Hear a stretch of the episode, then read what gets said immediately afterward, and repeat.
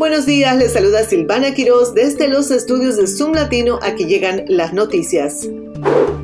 Un juez federal en Virginia ha dictaminado que una ley que prohíbe a los distribuidores de armas de fuego con licencia vender pistolas a jóvenes adultos menores de 21 años viola la segunda enmienda y es inconstitucional. El juez argumentó que muchos derechos y responsabilidades de la ciudadanía se otorgan a los 18 años, por los que limitar la venta de armas a esa edad iría en contra de la segunda enmienda. Esta decisión se suma a una serie de fallos recientes que ha anulado leyes de armas en base a un cambio en el criterio establecido por la Corte Suprema.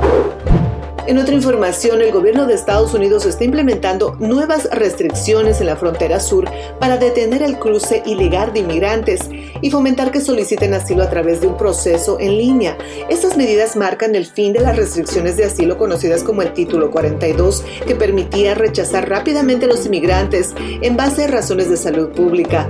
Durante esa transición se ha generado desinformación y confusión sobre las nuevas reglas y cómo afectan a los inmigrantes. Si usted quiere más más información al respecto, lea nuestra página zoomlatino.com que allá tenemos toda la información.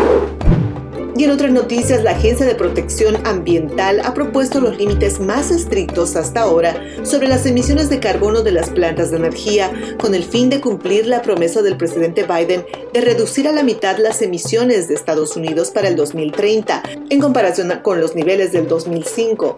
La propuesta se dirige a las plantas de energía, la segunda fuente más grande de emisiones de gases de efecto invernadero en el país, y busca fomentar el cierre a la adopción de tecnología más limpia por parte de las plantas de gas y de carbón.